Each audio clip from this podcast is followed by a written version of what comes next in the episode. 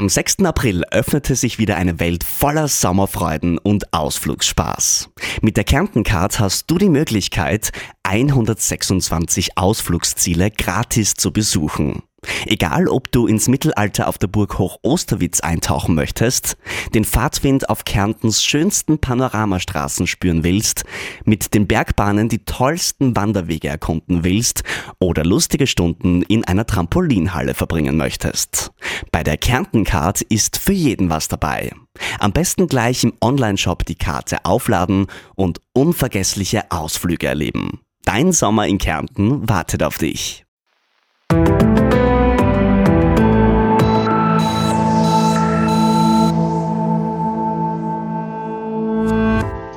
Andauernde Erschöpfung, die Schwierigkeit, sich einfache Dinge zu merken oder der Verlust des Geschmackssinns.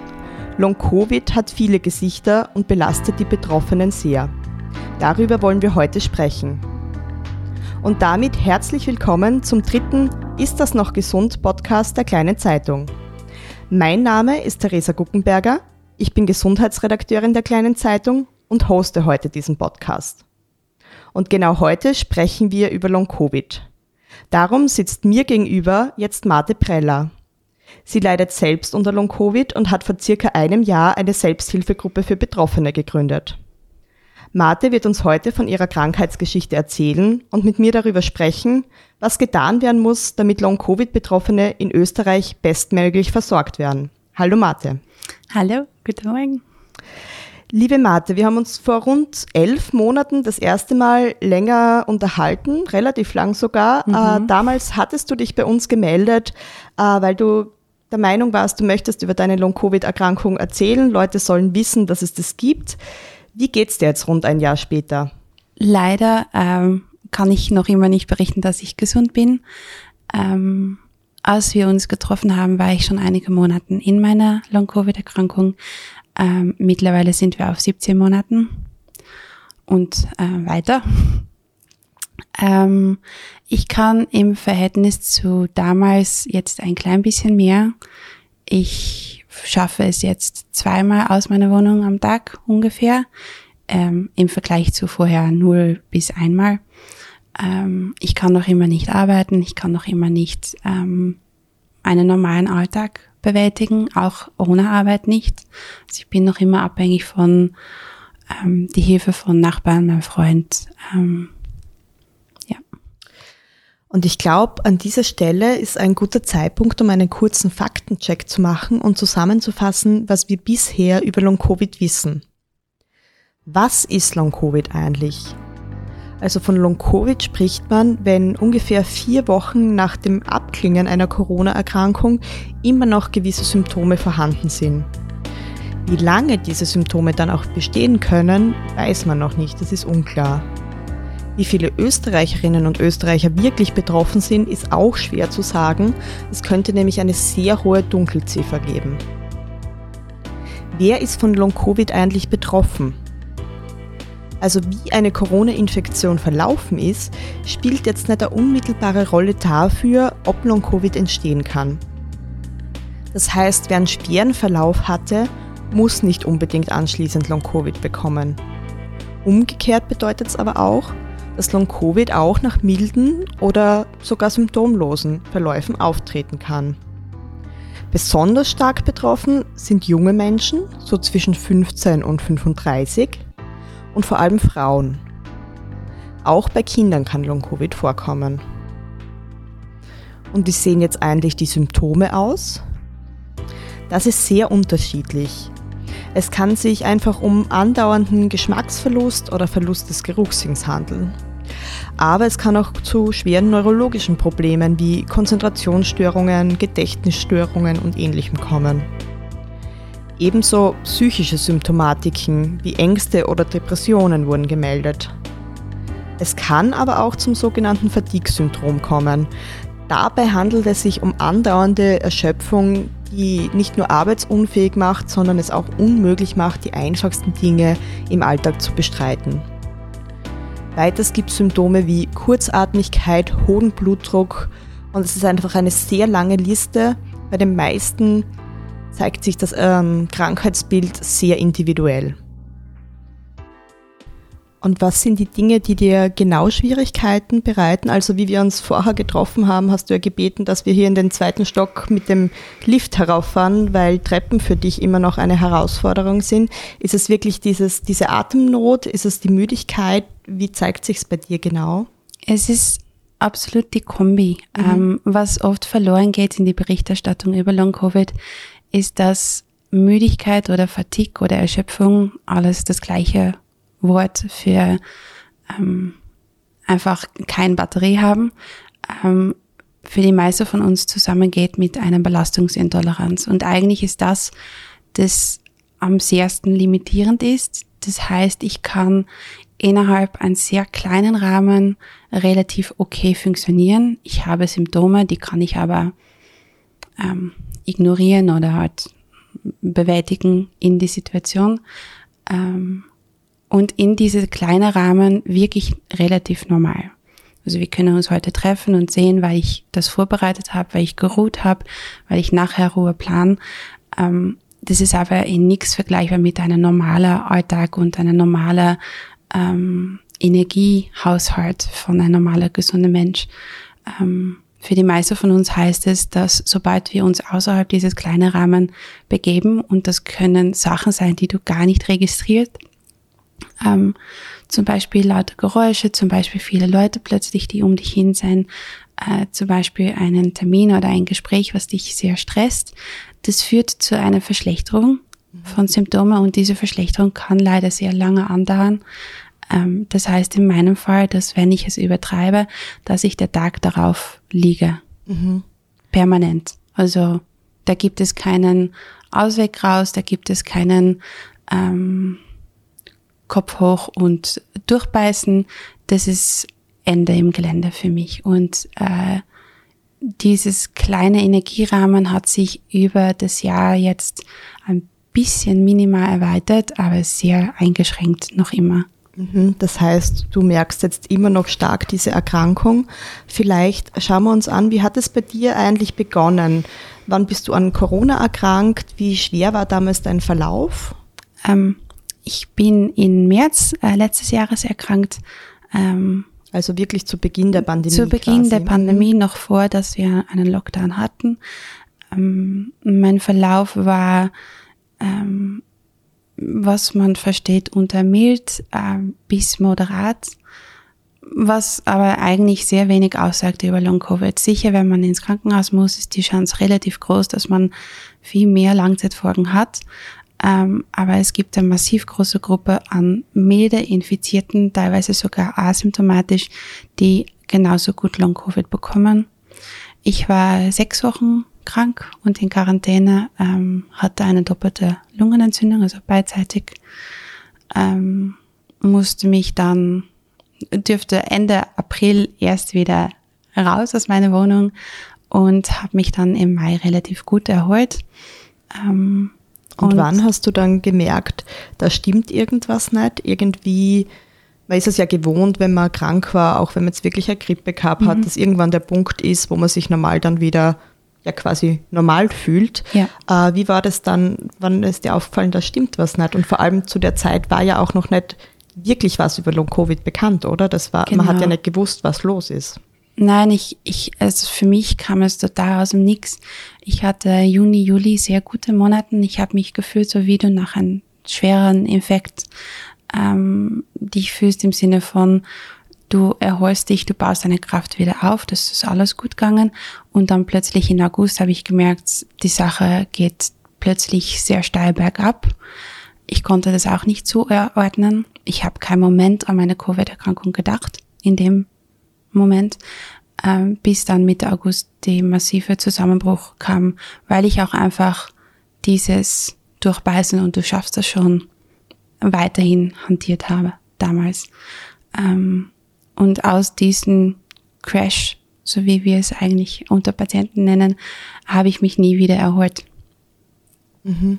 Und das dauert bis heute an. Mhm. Und trotzdem hast du dann damals die wenige Kraft, die dir geblieben ist, sozusagen, ähm, mobilisiert, um zu sagen, du gründest jetzt eine Selbsthilfegruppe, Leute, die betroffen sind. Ja. Es ist wichtig, dass die sich vernetzen. Was war so der Grund dafür, dass du das, obwohl du so wenig Energie gehabt hast, dann angegangen bist? Was war dein Ziel oder warum war dir das so wichtig?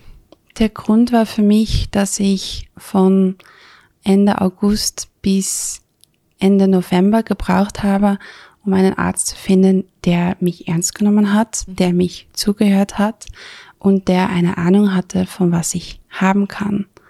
Ähm, er war Arzt Nummer 6 in dem Moment und alle anderen haben mich vorher immer weggeschickt mit, äh, es kann nur psychosomatisch sein. Ich hatte eine organische Abklärung mit aller Basisdiagnostik, die dazugehört. Äh, also von Herz über Lunge, alles Über Hirn, mhm. alles, die ganze Palette. Ähm, sehr viele Untersuchungen auch doppelt, mhm. weil jeder Spezialist sich dazu entscheidet, selbst seine Diagnostik zu machen.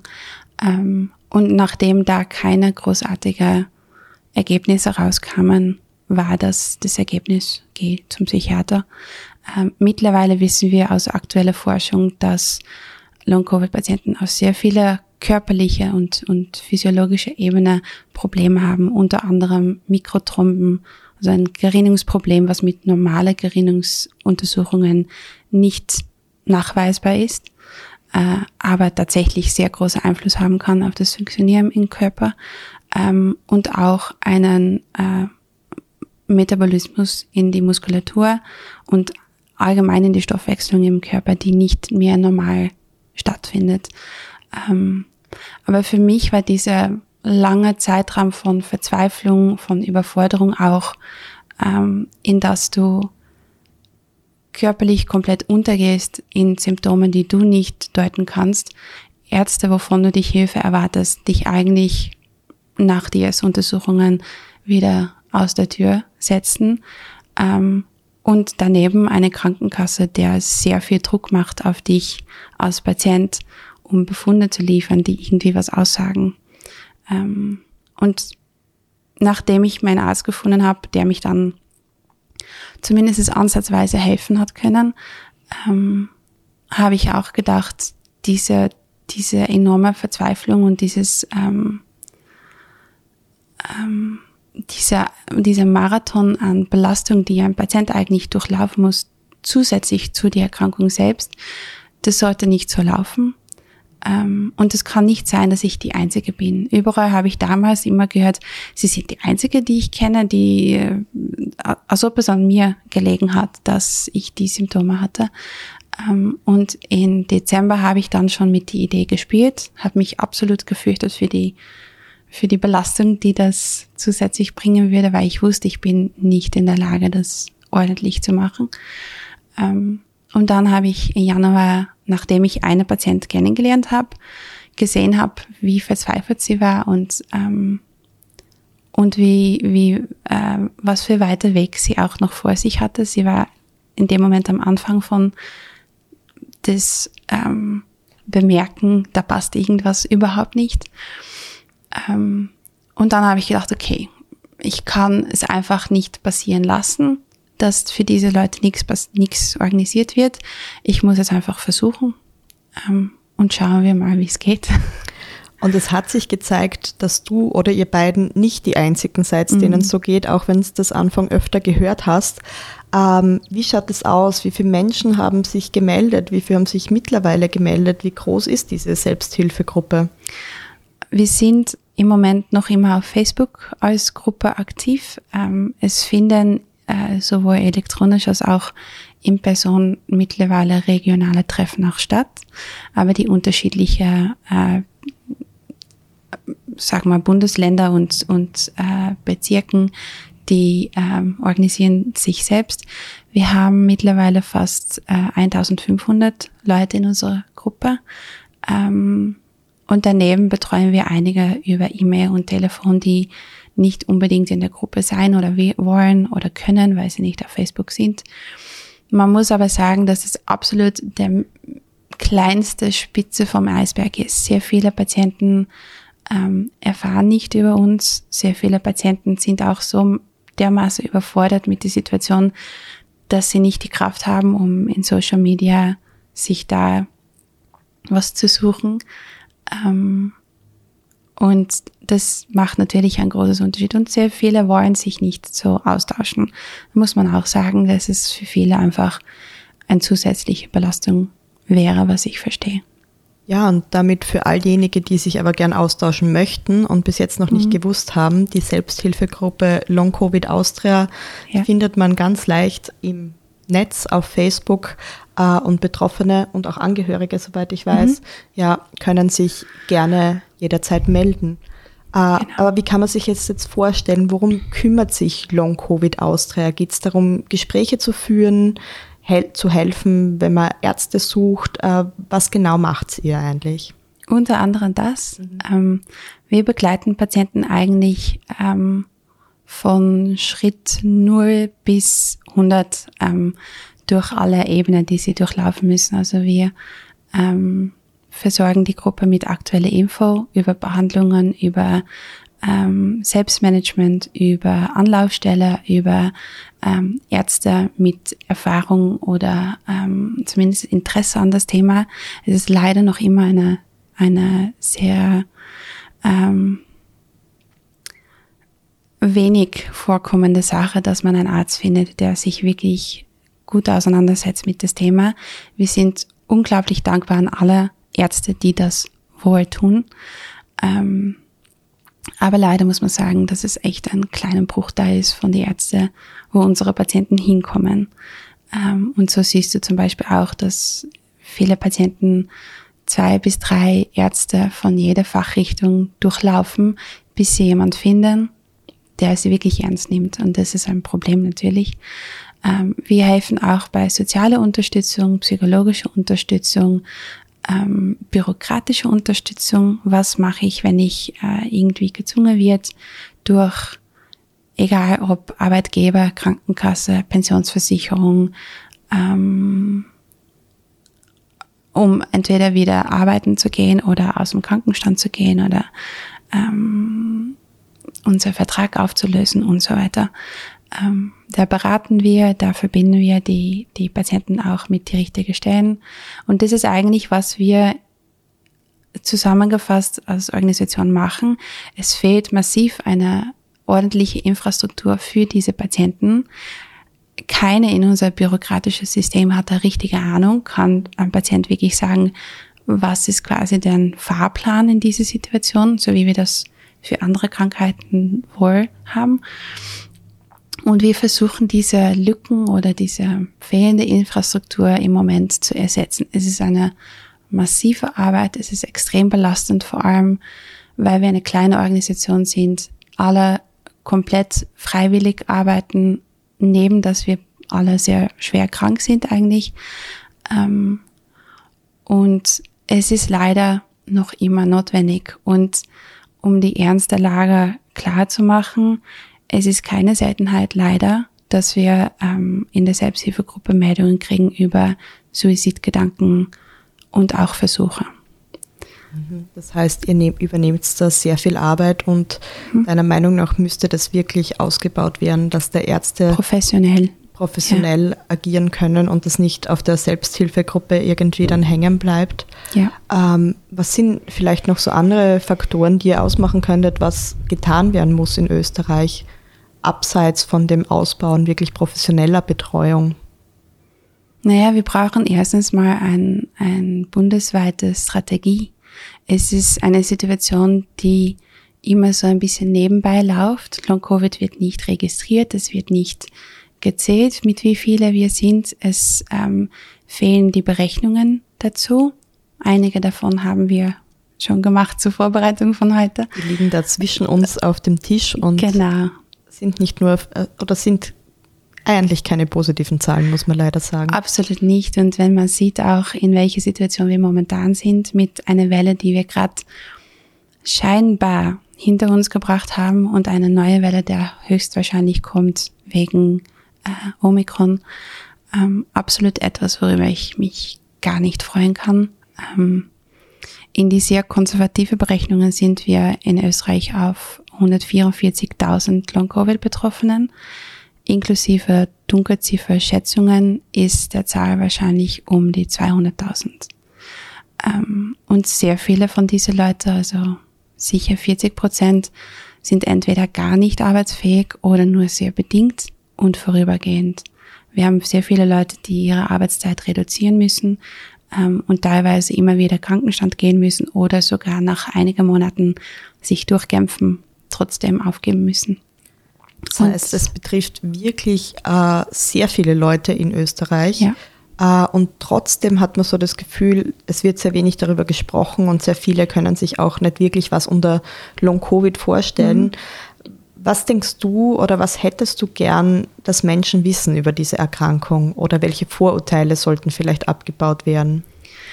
Dass man nicht krank ausschauen muss, um krank zu sein. Mhm. Wenn, wenn die Leute uns sehen als Patienten, ähm, dann haben wir meistens einen guten Tag und dann haben wir uns bemüht, unsere Energie so zu managen, dass wir in dem Moment uns außer Haus begeben können, wenn wir so krank sind, dass wir auch krank ausschauen würden, dann siehst du uns nicht, dann liegen wir zu Hause.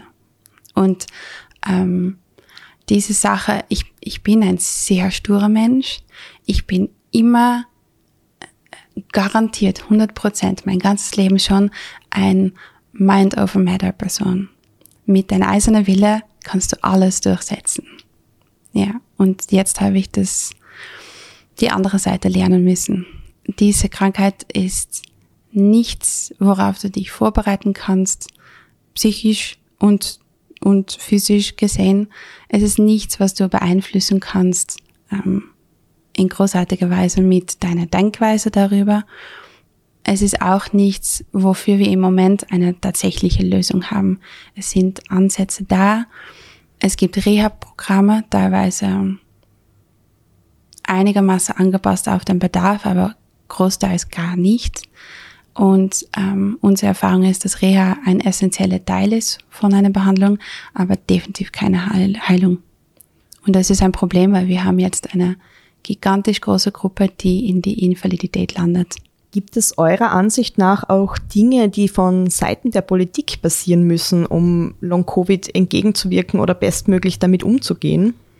Ja, absolut. Ähm, Im Moment ist unser größter Kritikpunkt, dass es kein Transparenz gibt bezüglich Long-Covid, ähm, nicht in wie viele Patienten wir haben, ähm, aber auch nicht in wie die Behandlung gestartet wird. Da sind extrem große Unterschiede zwischen Bundesländer und Regionen dabei. Ähm, und auch gibt es keine Strategie, wie wir langfristig mit diesen Patienten umgehen, was absolut notwendig ist, weil die Kosten für Long-Covid, die schießen in die Höhe. Die sehen wir im Moment noch nicht, weil es eben nicht gezählt wird. Ähm, ein Institut, womit wir zusammenarbeiten, hat in August eine Berechnung gemacht, ähm, nur basiert auf die Gesundheitskosten für Long-Covid zu dem Zeitpunkt. Seitdem haben wir unsere Zahlen verdoppelt. Gratuliere. Ähm, und sie kamen in der Schätzung auf ungefähr einen Betrag von 1 Milliarde pro Jahr für nur die Gesundheitssorge Kosten von Long-Covid-Patienten in Österreich. Das heißt, da wäre noch gar nicht dabei, welche Kosten entstehen, wenn diese Menschen dann nicht arbeiten können und ähnliches. Genau, wir haben hier zu tun mit einer langfristigen Invalidität. Wir wissen noch überhaupt nicht, wie lange diese Leute, worunter ich, beruflich ausfallen werden, ähm, wie lange die ähm, zusätzliche Versorgung brauchen. Wir wissen auch nicht, da ein großes Teil von den Long-Covid-Patienten und Covid-Infizierten sich im Gesundheitsbereich und auch im Unterricht ähm, und so essentielle Tätigkeiten befinden, weil sie eben sehr hohe Ansteckungsgefahr hatten. Ähm, wir kriegen absolut zu tun mit Personalmangel. Absolut auch in erster Stelle im Gesundheitsbereich. Und wir werden irgendwann zu der Situation kommen, dass wir vielleicht Intensivbetten hätten wir haben kein Personal, weil die sind zu Hause mit Long-Covid. Ähm, wir haben sehr viel Patienten aus Pflege- und Gesundheitsberufe in unserer Gruppe. Sie sind alle sehr zurückhaltend mit Reden über ihre Krankheit, weil es beruflich Konsequenzen hat. Es ist auch der Grund, dass sehr viele sich medial nicht melden, weil sie nicht mit ihrem Namen in die Publizität wollen. Ähm, und ich befürchte, dass die Politik dieses Problem massiv unterschätzt, sich viel zu viel ablenken lässt durch die aktuelle Fallzahlen, die IC-Betten-Situation und, ähm, und die Todesopfer, die absolut natürlich auch eine ähm, sehr schlimme Sache sind. Aber man darf nicht so kurzfristig denken ähm, in die internationale Gemeinschaft. Ähm, wir sind Teil von Long Covid Europe, eine europaweite Zusammenkunft von Selbsthilfeorganisationen. Ähm, und international wird es als Mass Disabling Event erwähnt, diese Pandemie. Und dass wir, dass unsere Politik und die Menschen, die Entscheidungen treffen für unser Land, das überhaupt nicht auf dem, auf dem Schirm haben und da sich teilweise aktiv wehren, sich damit zu beschäftigen. Man braucht nur schauen nach, welche Anträge im Nationalrat gestellt werden und wie die immer abgelehnt werden zu diesem Thema. Ähm, es geht für mich und für viele andere in Richtung grobe Fahrlässigkeit. Ja. Ich glaube, daran sieht man gut, dass Long-Covid ein sehr wichtiges Thema ist, das eindeutig mehr Beachtung noch braucht mhm. und dass es auch ein sehr umfangreiches Thema ist. Wir könnten uns hier jetzt wahrscheinlich noch stundenlang unterhalten und würden noch kein Ende finden. Äh, liebe Martha, ich sage danke, dass du da warst und bereit warst, deine Geschichte zu erzählen und Einblicke zu geben und deinen heutigen Energie, dein Energielevel zu nutzen, um mir und allen, die jetzt zuhören, das alles näher zu bringen. Äh, wenn Sie noch mehr über Long-Covid erfahren wollen, können Sie auch gern auf unserer Website www.kleinezeitung.at vorbeischauen. Dort finden Sie sowohl Artikel zu Martes Geschichte, wo das noch ein bisschen genauer erzählt wird, wie auch informative Artikel, wo wir den aktuellen Wissensstand immer wieder darlegen. Und wenn Ihnen dieser Podcast gefällt, freuen wir uns natürlich, wenn Sie ihn auf Ihrer Lieblingsplattform abonnieren. Sie können mir aber auch gern persönlich Rückmeldungen zukommen lassen. Meine E-Mail-Adresse lautet theresa.guckenberger.kleinezeitung.at. Ja, und damit darf ich mich von dir, liebe Marte, verabschieden. Vielen Dank, dass du da warst. Alles Gute für dich, alles Gute für die Selbsthilfegruppe und ich wünsche euch, dass ihr bald nicht mehr so viel arbeiten müsst, sondern dass das von anderer Stelle übernommen wird. Danke.